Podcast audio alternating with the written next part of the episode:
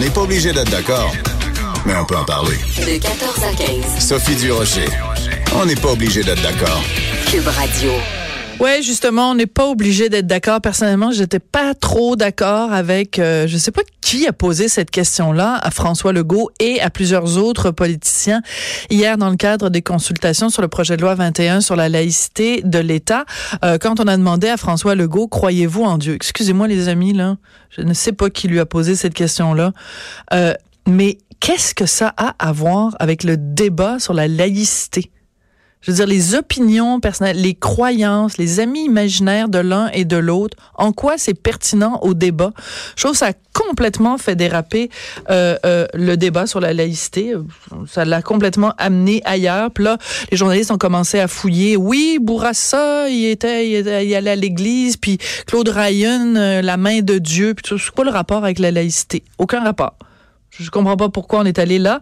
On va parler euh, de religion, euh, mais des bonnes questions avec Alain Pronkin, qui est spécialiste des nouvelles religieuses. Bonjour Alain, comment vas-tu? Ben, ça va très bien, Sophie. Et toi? Ben, moi, ça va bien. Écoute, toi, trouves-tu ça pertinent de savoir ce que l'un et l'autre, est-ce qu'il a fait baptiser ses enfants? Est-ce qu'il s'est marié à l'église? Est-ce qu'il croit en Dieu? Est-ce qu'il fait le pari de Blaise Pascal et tout ça? Est-ce que tu trouves ça pertinent comme question? Eh, c'est que c'est pas quelque chose qu'on est habitué au Québec. Ouais. On va le retrouver aux États-Unis. Fait qu'aux États-Unis, c'est même les politiciens qui commencent.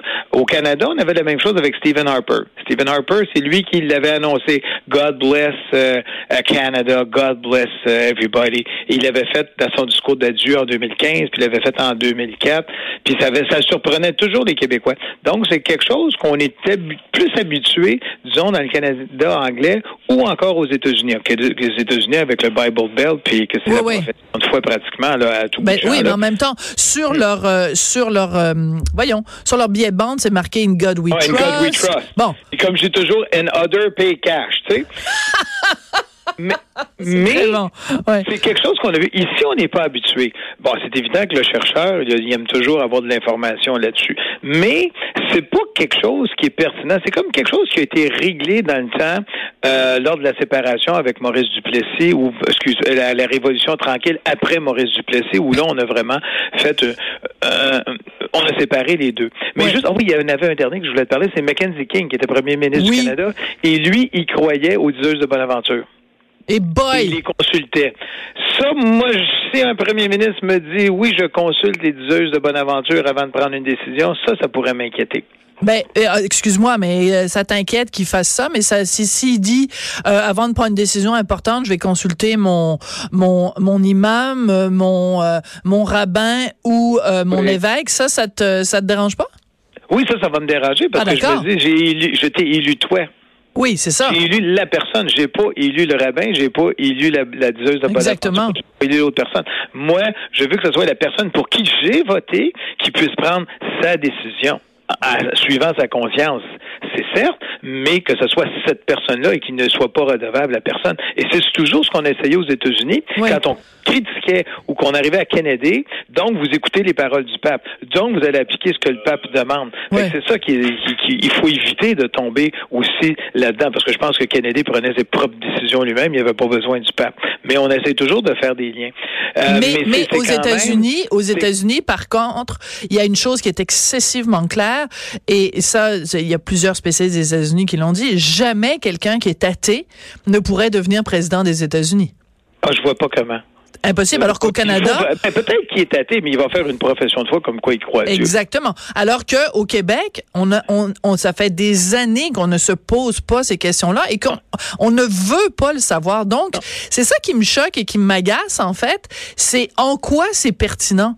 Je veux dire, j'aurais préféré à la rigueur que François Legault fasse comme d'autres et ne réponde pas. Euh, Jolin Barrette, il a dit euh, merci, bonsoir, puis euh, il a continué son chemin. C'est personnel. Jacques Parizeau avait dit la même chose à l'époque à Claude Charon. Il dit c'est quelque chose de personnel.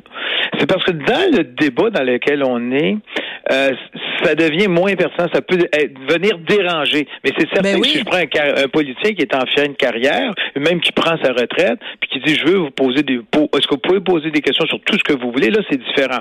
Mais là on est dans un contexte d'une confrontation politique. Ben oui, c'est ça. comme ça. Puis, ça devient moins pertinent. Oui, puis à partir du moment où François Legault dit oui, moi je pense que tu sais, ben, j'aime mieux penser que Dieu existe parce que sinon euh, c'est trop triste puis il y a trop euh, d'injustice. À partir du moment où on fait ça, ça donne des munitions évidemment aux opposants à la, à, la laïcité en disant ah bon on le sait bien, François Legault il fait ça parce que catho-laïcité. Donc on vient tout de suite là de nommer la laïcité hum. que prône euh, François Legault, alors que ses opinions personnelles, moi je m'en contrefiche. C'est comme de ma première chaussette. Ça n'a strictement rien à voir avec les raisons pour lesquelles il veut faire la, laïcité. Je Tout ce qu'on veut, c'est quelqu'un qui prend une décision. Ben exactement. Voici. Puis la décision, après ça, on peut la, la contester devant les tribunaux ou non. Puis on, mais il faut quelqu'un qui prenne des décisions. Puis, règle générale, les décisions, moi, je m'a toujours fait sourire quand je voyais des prières avant les conseils municipaux. Ben oui, Jean euh, Tremblay. J'ai toujours dit, c'est quoi le rapport? ben oui. C'est quoi le rapport? ben, Jean Tremblay, écoute, s'est battu comme le diable dans l'eau bénite. L'eau bénite, oui. mais moi, euh, j'ai toujours dit, est-ce que Dieu a quelque chose à voir dans les décisions des conseils municipaux? Ben, lui, lui, il pensait que oui. Puis, euh, écoute, de toute façon, j'ai fait une entrevue avec euh, le maire Tremblay, ben, l'ex-maire Tremblay, il y a pas tellement longtemps. Puis on s'est pogné, euh, on s'est pogné rare. et, et parce que moi, je lui disais, ça n'a aucun sens. Vous êtes en train de me dire, parce que lui était contre le retrait du crucifix, et le seul argument valable qu'il qu'il utilisait, c'est de dire Jésus est une bonne personne. J'ai dit, personne ne doute que Jésus était une, une excellente personne, surtout quand il disait aimez-vous les uns les autres. Mais c'est pas ça ce que le crucifix représente, c'est la loi de Dieu et la loi de Dieu a pas à être présente dans un dans un endroit où on, établit la loi de l'homme. Et le maire Tremblay m'avait dit, ben moi je trouve que la loi de Dieu est plus importante que la loi des hommes. Oui, mais peut-être dans son niveau spirituel, mais pas sur le plancher des vaches.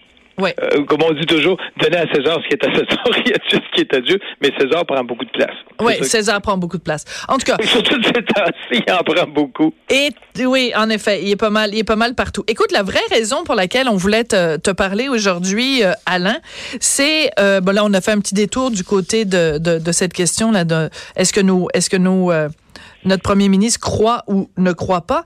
Euh, la raison pour laquelle on voulait te parler, c'est le pape François qui oblige maintenant légalement le clergé à signaler les abus euh, sexuels. Écoute, euh, c'est quand même une nouvelle importante. En même temps, est-ce qu'il n'est pas en train de, de, de dire, au lieu d'appeler la police, euh, parlez-en à votre clergé. Il me semble que la première chose qu'on doit faire quand on est victime d'abus sexuels, c'est de contacter la police. Oui, surtout surtout dans les cas des mineurs. Mais là, c'est différent. Ce qui est arrivé, bon, il y, a eu le sommet sur la pédophilie. Oui. Sur le sommet sur la pédophilie, il y a des victimes qui ont dit préparez-vous, la prochaine bombe vient d'Asie. Après ça, préparez-vous, les religieuses sont agressées sexuellement. Et voici ce qui arrive aux religieuses. Dès qu'on se plaint à la mère supérieure, on se fait rabrouer. Dès qu'on se plaint à l'évêque, on se fait rabrouer. Donc, on n'a pas d'espace pour parler. Et là, ce qu'il a dit, c'est que toutes les personnes, et là, c'est pas juste les prêtres, c'est pas juste dans les diocèses, c'est tous les religieux et les religieuses dans les congrégations religieuses. Mm. À ce moment-là, dès qu'il arrive un cas d'agression ou même de harcèlement, vous devez le dénoncer au Vatican à Rome. C'est ça qui est la nouveauté. Donc, le bureau chef. religieuse, vous, et chaque diocèse devra avoir obligatoirement euh, moi j'appelle ça une boîte de plainte, là, mais un système de plainte qui va directement au Vatican dès qu'on a un soupçon. Oui, mais mais tu réponds pas vraiment à ma question, Alain, parce que moi ma question elle reste fondamentale. C'est que on, vit dans une société de droit, puis le droit divin est pas différent. C'est pas c'est pas lui qui a, qui a préséance. Quand quelqu'un est victime de harcèlement ou victime d'agression sexuelle, peu importe que ce soit le plombier ou que ce soit le curé, tu t'en vas voir la police. Pourquoi il y aura un règlement différent si l'agresseur est un curé? Ah non, c'est pas. Il peut toujours aller voir la police, ça c'est certain. La police est toujours ouverte. Mais ce qu'on lui dit, c'est que maintenant, à l'intérieur de l'Église, parce que le scandale dans l'Église, c'est le cardinal Marx qui l'avait dit. Il avait dit un, les dossiers sont détruits. Deux, les dossiers ne sont pas ouverts. Trois, il n'y a rien qui se rend au Vatican. On va régler ce problème-là. C'est comme si on avait dit, on va régler le problème. Mais ce qui est certain, actuellement, déjà le système en place, dès qu'une victime va, disons, à l'archevêché de Montréal et qu'elle est mineure, c'est automatique. On prend le téléphone et on appelle la police c'est automatique. C'est déjà en place. Maintenant, si une victime est majeure, ben là, on va peut-être dire, ben écoutez, vous pouvez aussi faire une plainte avec les policiers.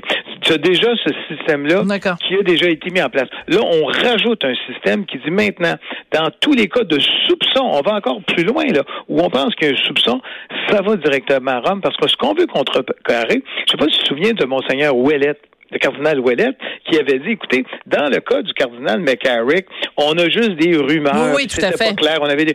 Ben là, on règle ça. On dit, dès qu'il y a un soupçon, une rumeur, n'importe quoi, tout de suite, ça va à Rome. Et Rome fera enquête. Ouais. C'est ça la grande différence. Tous les chemins, tous les chemins de l'abus sexuel mènent à Rome. Mènent à Rome maintenant, et même des, des, congrégations religieuses. Oui, mais ben ça, c'est important. Oui, c'est important, de les inclure. Oui, tout à fait. Parce que le prochain scandale vient et a commencé des, des religieuses qui sont agressées sexuellement et qui sont harcelées. Ça, c'est le prochain scandale. Il est asiatique, il est africain, puis il est même ici.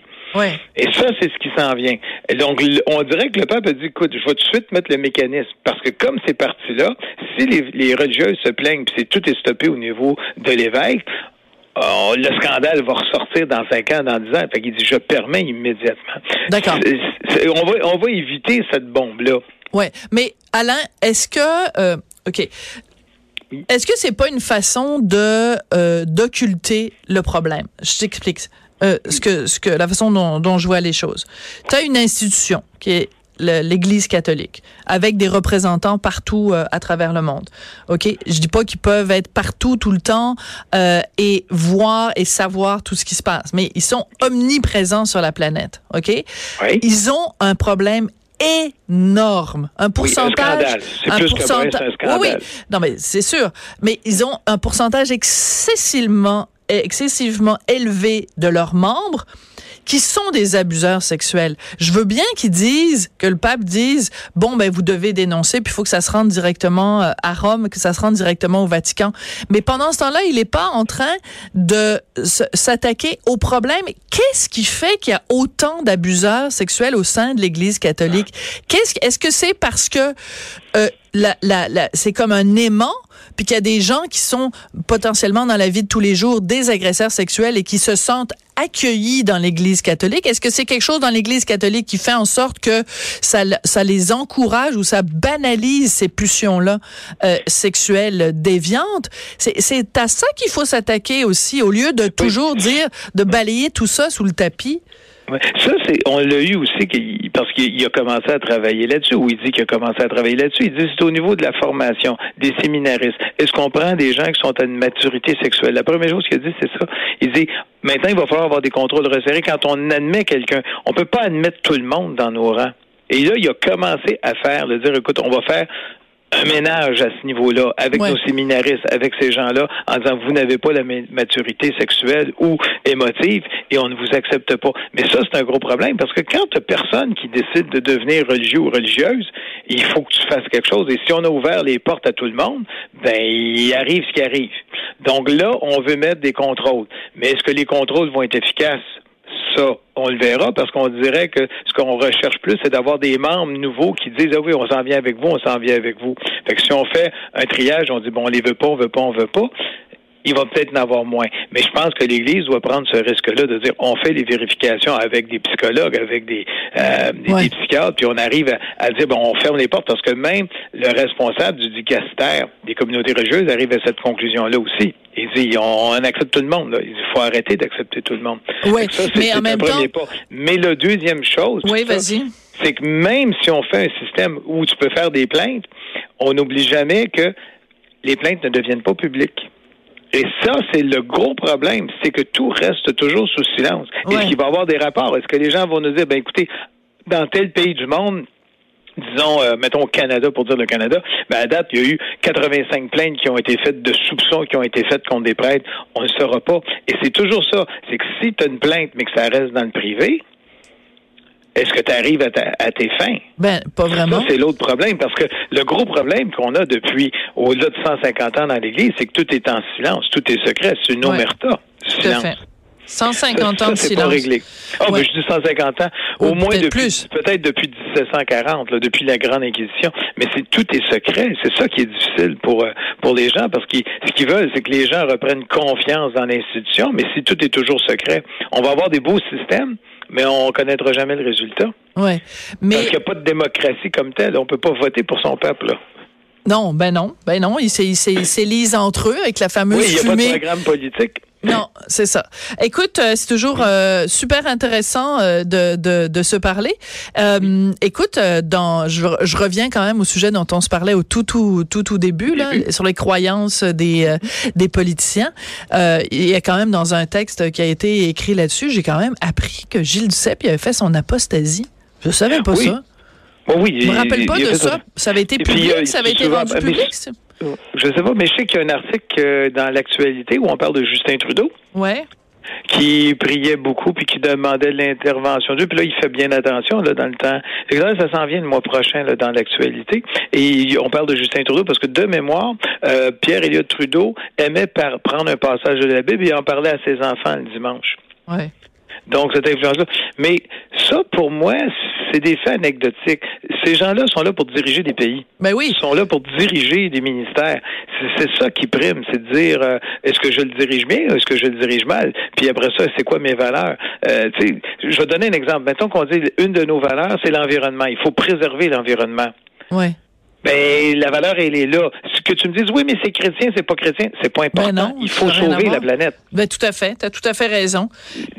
Ça n'a pas d'importance. Que, que tu crois ou non, on la sauve ou on la sauve pas la planète? Est-ce qu'on se prend des moyens, oui ou non? Est-ce qu'on prend les transports en commun? Dieu n'a rien à voir là-dedans. Ben, tu as tout à fait raison. Je, je comprends absolument pas pourquoi. En tout cas, bref, je vais pas répéter ce que j'ai déjà dit. Mais euh, laissons, euh, laissons la, la, la, religion dans la, dans la sphère privée, privée de, dans la nos spiritualité des personnes. Les, les gens doivent vivre une spiritualité et ça leur appartient à eux. Je veux dire, si je t'arrive en fin de vie, ben, tu as une spiritualité, tu peux arriver et dire, ben, écoute, j'aimerais pour ma fin de vie avoir ça, ça, ça, et tout le monde va le respecter. Il y a personne qui va dire, non, tu es en fin de vie, puis c'est nous qui décidons. La spiritualité, ça appartient à la personne, et les gens sont, qu'ils soient croyants ou non, ils vont toujours respecter les vœux de quelqu'un qui est en fin de vie. ben, moi, je crois que tu as raison. Je crois, trois ah. petits points, que tu as raison. Merci beaucoup, Alain Pronkin. Bienvenue, Sophie. on va se trouver des belles nouvelles d'ici la fin, oui, ben oui, ben oui. juin. Là. Ben non, t'as, jusqu'au 22 juin pour me trouver ça. Merci beaucoup, Alain. Merci, bonne journée. Alain, spécialiste des nouvelles religieuses. Après la pause, Karina Marceau, on parle des gens dans le système de santé qui sont victimes de violences de la part des usagers. Sophie Durocher. On n'est pas obligé d'être d'accord.